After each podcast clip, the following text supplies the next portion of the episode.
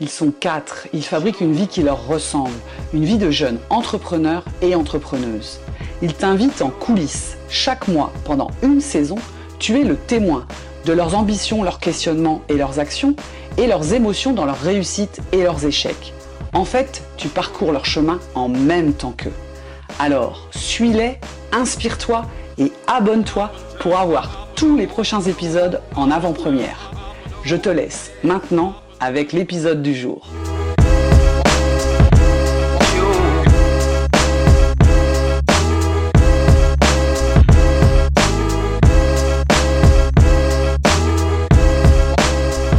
Bonjour Marie-Glantine. Bonjour Bénédicte. Comment tu, tu raconterais ces six premiers mois d'activité? Qu'est-ce que tu as traversé? Ah, Ouais, beaucoup de choses. Hein. Euh, au début, c'était, j'avais l'impression d'avoir euh, trouvé euh, l'Eldorado, d'avoir.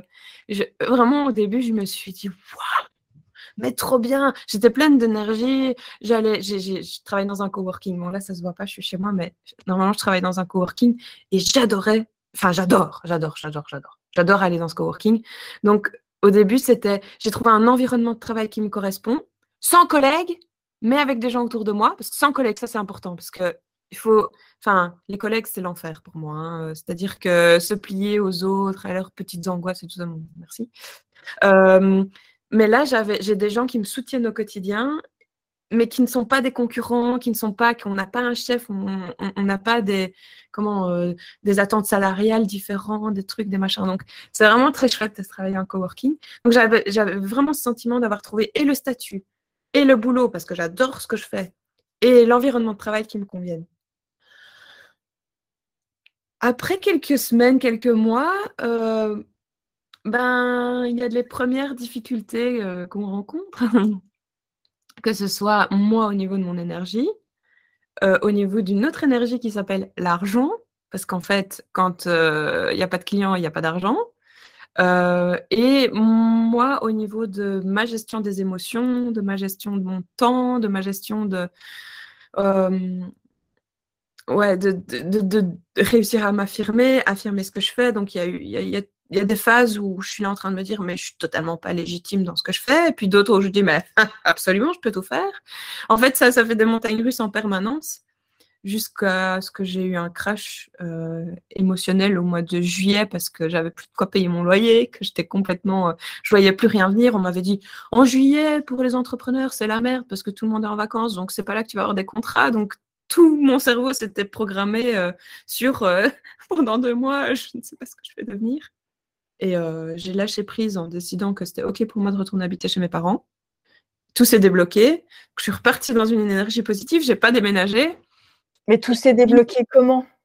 Tout s'est débloqué au moment, en fait, quand j'en parlais autour de moi de mes difficultés, on me disait bah, reprends un travail à mi-temps et ça ne me plaisait pas comme idée. Je me dis un autre travail à mi-temps, me retrouver avec un boss, des collègues, des horaires, euh, un salaire euh, qui me permet à peine de payer mon loyer, mon chauffage euh, et une de l'énergie en moins à mettre dans mon projet qui me tient à cœur. Vraiment, je voulais pas. Mais j'ai postulé. Voilà, donc je me suis dit, j'ai postulé, on verra. Et je me suis dit, grâce à une, une collègue freelance qui m'a mis la puce à l'oreille, pourquoi ne pas retourner habiter chez mes parents? Oui, ok, j'ai 35 ans, c'est un peu la loose, mais d'un autre côté, ça m'enlève toute la pression financière. Mes parents, ils étaient prêts à m'accueillir. Et donc, j'appelle ma meilleure amie et je lui dis, oui, j'ai pris la décision que c'était ok pour moi, que si je m'en sors pas, je retourne habiter chez mes parents qui habitent à 100 km de Bruxelles. Oui, je suis, je belge, ça s'entend, je sais, je le précise quand même. Et, euh, et donc voilà, et je l'ai appelé. Je lui ai dit, écoute, voilà, c'est OK pour moi, je le vis bien, euh, je suis sereine avec ça. Je raccroche le téléphone, je le pose sur mon bureau, je pars aux toilettes, je reviens, j'avais un appel en absence d'un client qui me dit, c'est OK, on signe le devis. J'avais plus de nouvelles depuis des semaines. Et chaque jour cette semaine-là, j'ai eu euh, soit un nouveau contrat, soit un nouveau contact, soit une nouvelle remise de devis. Qui fait que je suis passée de je suis incapable de payer mon loyer à jusqu'en novembre, je suis capable de le faire. Voilà. Est-ce que tu sais expliquer ce qui s'est passé là? Est-ce que c'est le hasard? Est-ce que quelle lecture tu fais de ce moment clé? Moi, je vois ça comme de la magie, mais je suis sûre que ce n'est pas le cas.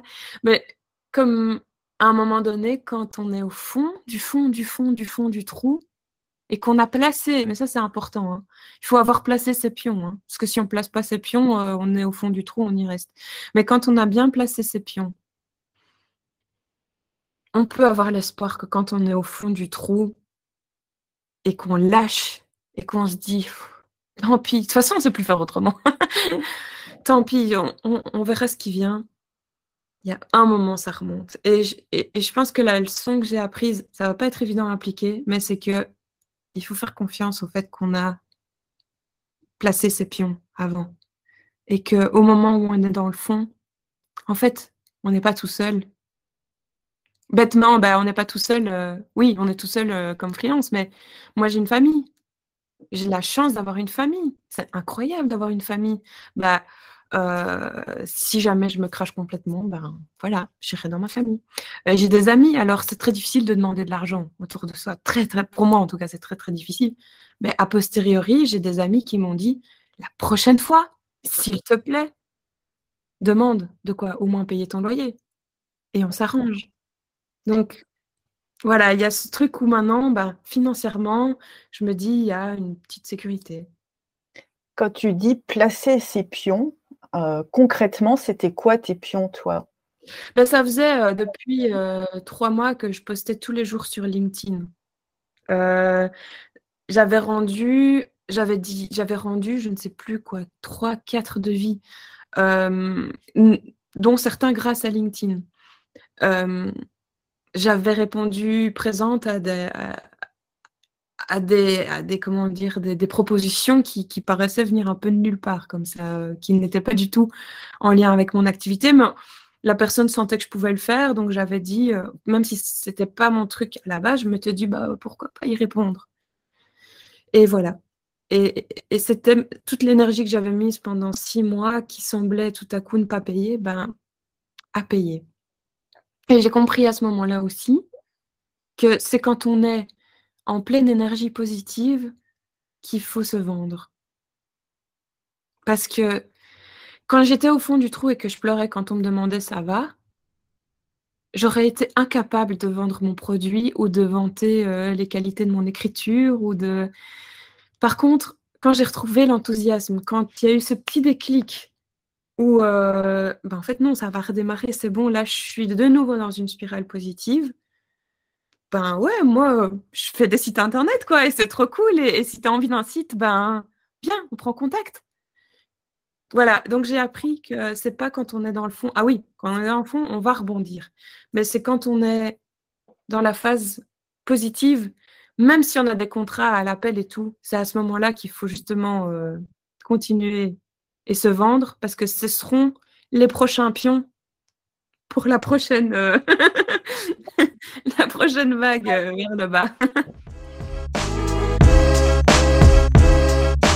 Où est-ce que tu en es aujourd'hui? Est-ce que tu es un sommet de vague, un creux de vague? C'est quoi ta préoccupation du moment, euh, Marie-Églantine alors, comme je le disais, mon mois de novembre, donc on est encore octobre, normalement jusqu'en novembre, je suis sauvée financièrement. Donc, je suis apaisée, euh, plus sereine au niveau euh, pécunier. Quel joli mot, n'est-ce pas? Euh, Par contre, je suis dans une phase comme ça, avec des jours avec et des jours sans. Des petits roulis, quoi. Ça roule, mais il y a d'autres aspects à, attaquer, on va dire, comme par exemple la gestion de, avec, la gestion de la relation client, où je dois me montrer plus, plus assertive, où je dois me faire respecter, créer un cadre, poser des limites. Euh, c'est aussi des choses qu'on ne sait pas faire quand on est dans le creux de la vague parce qu'en fait, on est acculé par plein d'émotions et on risque de dire des choses qu'on ne pense pas. Donc, c'est le moment de préparer, euh, pour moi en tout cas, c'est le moment de préparer un cadre de travail, être en phase avec mon tarif, mon offre. Hmm, voilà, c'est le moment de recibler un petit peu. Comment tu travailles sur, euh, sur cette partie émotionnelle, justement Et si tu veux bien préciser ce que tu mets derrière le mot assertif? J'ai eu la chance de rencontrer un coach euh, professionnel euh, dans mon coworking, justement, qui m'a prise en main. J'ai vraiment eu, en fait, je dois remercier tellement de personnes, mais dont vous, qui m'a prise un peu sous son aile il y a quelques semaines, quelques mois maintenant. Et euh, quand j'ai besoin, je vais le voir. Je l'ai vu euh, hier. Et donc, euh, on a parlé de ça, de la gestion de la relation client, etc. Et c'est lui qui a mis ce mot sur, sur la table d'assertivité. Il m'a dit, enfin, il y a le truc faire vite et faire plaisir. Enfin, il y avait deux trucs, je sais plus quoi. Mais en gros, que je veux toujours travailler super, super, méga vite et je ne mets pas mes limites, en fait. Parce que j'ai envie de le faire, parce que ça me passionne, parce que j'ai envie de satisfaire les, les gens. Mais il faut que j'apprenne à mettre mes limites. donc, avec lui, ce qu'on travaille, c'est l'assertivité. C'est à un moment donné, ce qui ne me convient pas et me fait perdre de l'énergie, je dois pouvoir arriver à le dégager de ma vie, quoi. Et à dire non, mais dire non poliment et en me respectant moi et en respectant l'autre. Et voilà, ça, ça va être ma prochaine mission. Euh. Et du coup, tu as des exercices pour, euh, pour expérimenter une posture plus assertive? Comment tu travailles avec lui? Oui, ben, donc à la fin de chaque coaching, j'ai des petites missions. Euh, trois normalement, trois objectifs pour le coaching suivant. Et euh, j'en ai eu que deux hier. Donc il y en a un, c'est mettre fin à une relation client, qui est pour moi le plus difficile. Euh, ouais, le plus difficile. Et le deuxième exercice, c'est justement créer un cadre de collaboration et d'arriver pour mes prochaines collaborations à l'énoncer clairement au début. Donc, dès le début de la relation, client, poser mes limites, que ce soit au niveau du délai, au niveau du paiement, au niveau de si vous devez me livrer des choses, vous me les livrez à temps pour que moi, je puisse respecter mes délais. Et que si au bout d'un tel euh, laps de temps, je n'ai toujours pas eu les informations qui m'ont empêché de travailler, ben, je vais devoir facturer parce que je ne peux pas faire traîner les choses euh, indéfiniment. Donc, ça va être euh, les deux prochains exercices. Quand j'étais en phase de crise, de j'ai plus d'argent, en fait, j'en avais pas plus. Il y en a qui étaient sur la route, il y a des projets qui étaient lancés, mais pour lesquels je n'avais toujours pas été euh, payée, parce que je ne suis pas assez assertive. Euh, bah, ma mission, ça a été de recontacter euh, toutes les personnes en disant Coucou, je suis là, est-ce que ça vous dirait de me payer? Voilà, donc c'est des trucs très très concrets, très pratiques à mettre en place. On va se revoir au mois d'octobre. Marie-Églantine, qu'est-ce que tu as dans ton tunnel d'action? Donc j'entends que tu vas as tes, devoirs de coach à rendre. Oui. Est-ce que ce sera quoi l'actu de ton activité aussi sur ce prochain mois? Est-ce que tu te mets des jalons comme ça? Et, et aussi comment tu te projettes dans un an? Qu'est-ce que de quoi tu rêves pour ton activité dans un an? Étant donné qu'ici, je suis relativement stable à plus ou moins tout niveau émotionnel, c'est un petit peu down, mais on va dire que ça va, je gère, et que j'ai des projets en cours. D'ici le mois prochain, il y a deux, trois projets donc de création de site internet que je voudrais clôturer. Ça, c'est pas très concret au niveau des actions coaching, mais ça va impliquer que pour pouvoir avoir le temps de les clôturer, euh, je vais devoir mettre des limites et euh, ressolliciter et recadrer. Donc ça va, ça fait partie du tout. Donc d'ici un mois, j'espère que dans mon portfolio euh, de création de site web, il y aura un voire deux sites en plus, ce qui est énorme en un mois. Et euh, d'ici un an, j'aimerais être rentable, enfin viable. J'aimerais ne plus me stresser au niveau financier et donc tout mettre en place pour que ça roule. Donc en fait, avoir mon cadre solide, ma sécurité dans mon activité pour pouvoir vivre mes passions à fond, sans culpabiliser. Oui, je pense que la, phrase n'était pas finie, mais c'est parce que je trouve pas la fin. sans culpabiliser surtout.